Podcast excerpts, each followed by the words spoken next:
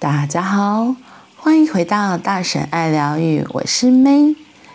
今天我们要来说的是，遇到困境与批评怎么办？发现自己被困在批评里，就可以对自己说：“啊，我又在黑色墨汁大池子里了，天哪！”然后可以转身，让自己靠近有阳光照耀、有土壤滋养的园地。从小，我们被教育要负责，我们被要求的负责，常常是负责把别人交代的事情做好。久而久之，就会很讨厌这两个字，好像伴随着“负责”两个字的，多半是责备、不满意的感受。但是我很喜欢“自己负责”这几个字，自己负责我的快乐从哪里来，自己负责我的生活有意义、有满足、有进步，自己负责吃得健康、规律运动，自己负责辨别身边人的种种样貌，让质地单纯、善良的朋友靠近我，自己负责。保护我的创意源头，不让世俗的要求以及会让我们偏离生命核心的赞赏、奖励侵入我的水源地。当人们说我应该要负责什么什么的时候，容易陷入被要求的难受里。当我们说我想要自己负责时，我们容易有力量在身上。有一回，我跟好朋友聊天，有感而发的说了一段话。我说：“昨天我听到一个坏消息，是很直接针对我个人的批评。我从小就很怕被骂，一被批评，很自然就像小时候被骂一样缩了起来。一缩小，身体和内在就都瞬间冻住了。还好这些年来，我在心理治疗的大江大海里闯荡。”持续的有长出点好东西来，因此，当我发现自己缩小，发现身体僵硬，无法顺畅移动时，心里就会跳出一个声音。这个声音说：“我自己负责移动我的眼睛。”意思是，批评来了，如果我有需要改进的地方，好，我改。之后，我就可以自己负责移动眼睛。看向哪里了？自己负责移到有阳光、有爱的地方。人待在被批评、被鞭打的氛围里，很难成长，因为那样的氛围充满了负向能量。在负向能量里，我们不会喜欢自己，我们的力量不会充沛。那怎么办？面对批评，如果的确有哪里要改进，那就做决定，真的去慢慢改变。重点是，接下来不要沉浸在被批评的黑色墨汁大池子里。要做的是，自己负责移动眼光，移动到哪里呢？移动到阳光下有肥沃土壤、有爱的土地，移动到有支持、有鼓励、有关心的所在。于是。我负起自己的责任。我打开手机，开启存档的简讯。那些没被我删除的，基本上就是我身边爱我的人的家具大集合。打开的第一封是在桃园当辅导老师，跟我很亲近的学妹传来的。想起了那天，学妹舟车劳顿来到苗栗农工，在我的梦境探寻工作坊里当了一整天的助教。傍晚，我在回家的自强号上收到学妹传来的简讯：“哈克，请收下我深深的感谢和触动。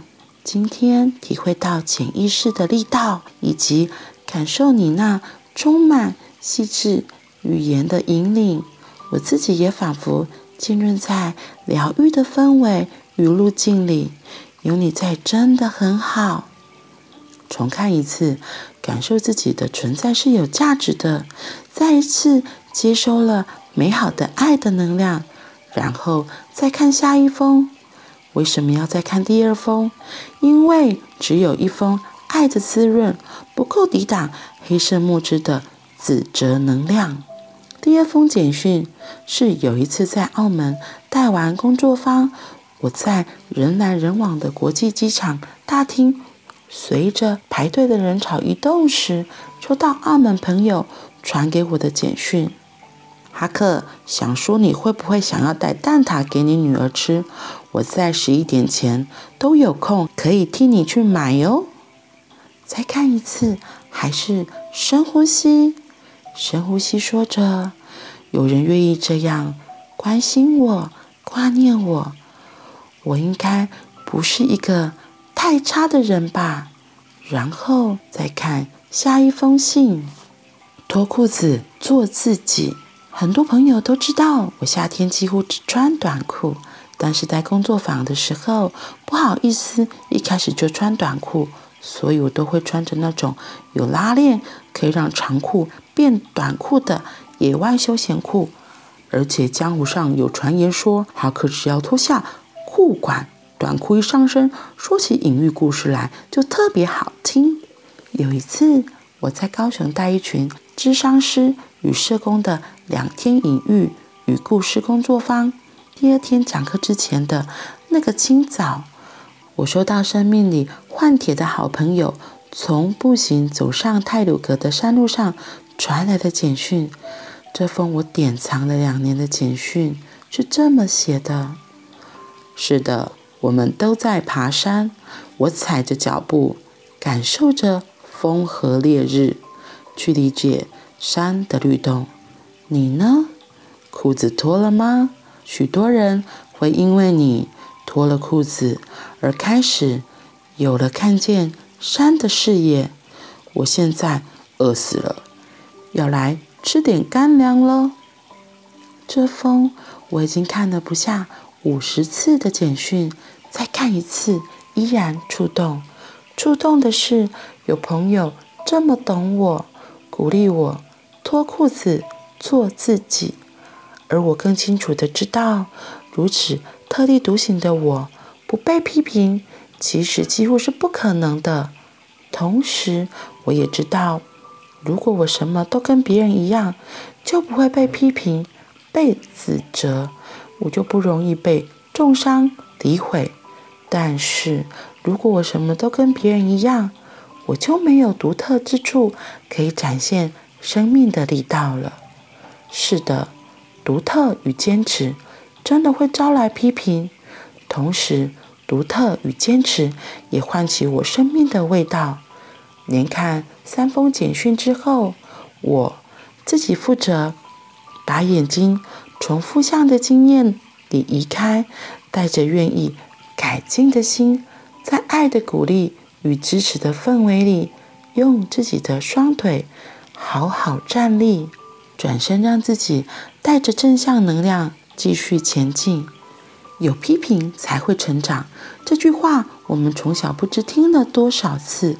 这句话并没有错，只是没有讲清楚，没有讲完整。真正懂我们又爱我们的人，如果看见我们有缺陷而提出建言，那是很美。很珍贵的人生经历，只是大部分批评我们的人，不是像他们嘴巴说的那样，我是为你好。大部分批评我们的人，都是因为他们习惯这样批评人。那怎么办？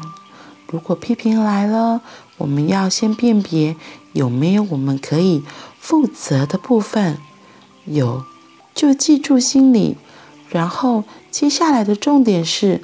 不要活在批评的阴影里，因为批评你的人不一定是喜欢你、关心你、爱护你的人，他们通常也不是你未来会想要成为的样子。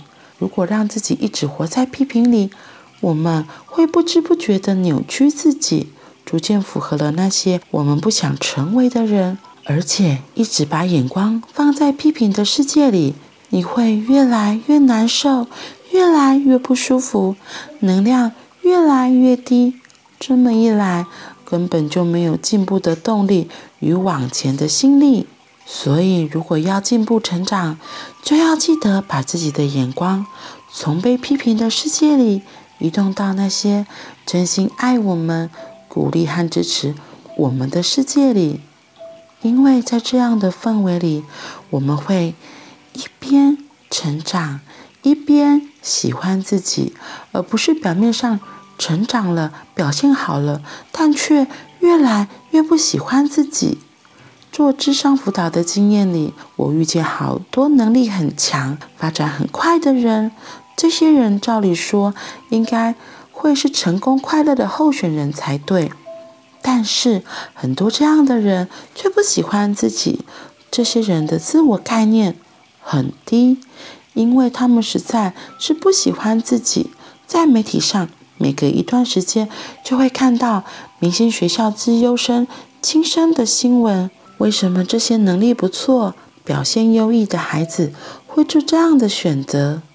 有一部分原因，可能是他们用尽了全力要长出别人期待他有的能力，却也同时一步步成为了不喜欢自己的人。当自己负责移动眼光到爱的情境里，我们才更有机会一边长出新东西，一边。越来越喜欢自己，所以下次如果发现自己又被困在批评里，就可以对自己说：“啊，我又在黑色墨汁大池子里了，天哪！”然后可以转身，让自己靠近有阳光照耀、有土壤滋养的原地，让自己带着正向能量继续前进，移动眼光。说起来简单，做起来可不是很容易的事。谢谢我亲爱的学妹，谢谢我换铁的好朋友，谢谢远方记得我的好朋友，是你们让我有爱的地方可以回去。哇，我记得我第一次看这篇文章的时候，嗯、呃，我还蛮震撼，就觉得哇，原来。喜欢自己，然后可以找到爱自己的资源，就是别人的肯定鼓励。就是当我们在不相信自己、否定自己，就是像他这里说的，掉在那个批评的黑色墨汁里，就感觉真的看不到阳光，就觉得自己好像都被染黑了。怎么样移动自己的视线，背对就是黑色墨汁，甚至慢慢走出来。哈克这里举了他三个简讯，然后那时候我就想说，哇，那我我可以做的是什么？的确，我其实也有一个像哈克的这个换铁的好朋友一样，我也是有这样一个好朋友，就是真的自己很低潮的时候，可能就是会问问他，询问他的意见，对。然后我觉得这里还有一个，就是要怎么样说要自己负责。就自己负责这几个字，真的听起来也是感觉压力有点大，特别是，嗯，可能我们的社会环境讲到负责任这几个字，其实压力很大，好像就是要承担许多的莫名的一些别人的期许期望，当我们达不到的时候，就会觉得啊。该怎么办？该怎么办？就会更加的自我怀疑、否定自己。我自己是有时候就会停下来，回过头看看自己曾经做得很好的地方。就像他这里说的，他可能就会看别人给他嘉许的简讯，或是可以暖他心的文字。然后，哦，我还有时候是会抽。一些彩虹卡，诶，它都会有一些提示提醒，对，然后我就会停下来想，哦，就是原来是这样，嗯，我觉得每个人都可以找到一个暖自己心、承接自己心的一个方式是很重要的，对，不然真的如果像这样不小心掉到黑色墨汁里的时候，可以怎么办？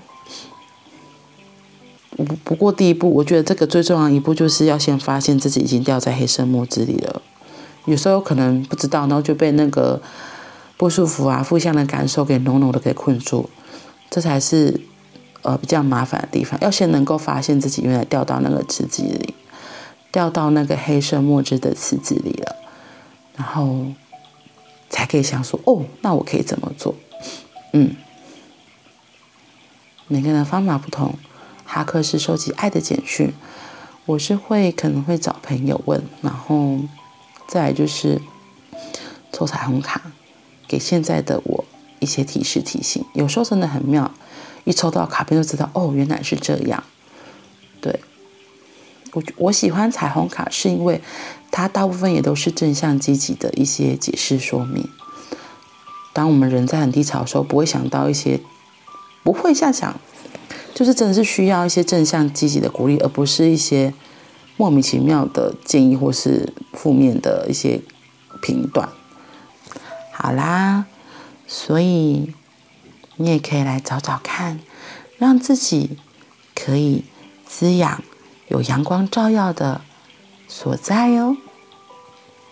那我们今天就到这里喽，我们明天见，拜拜。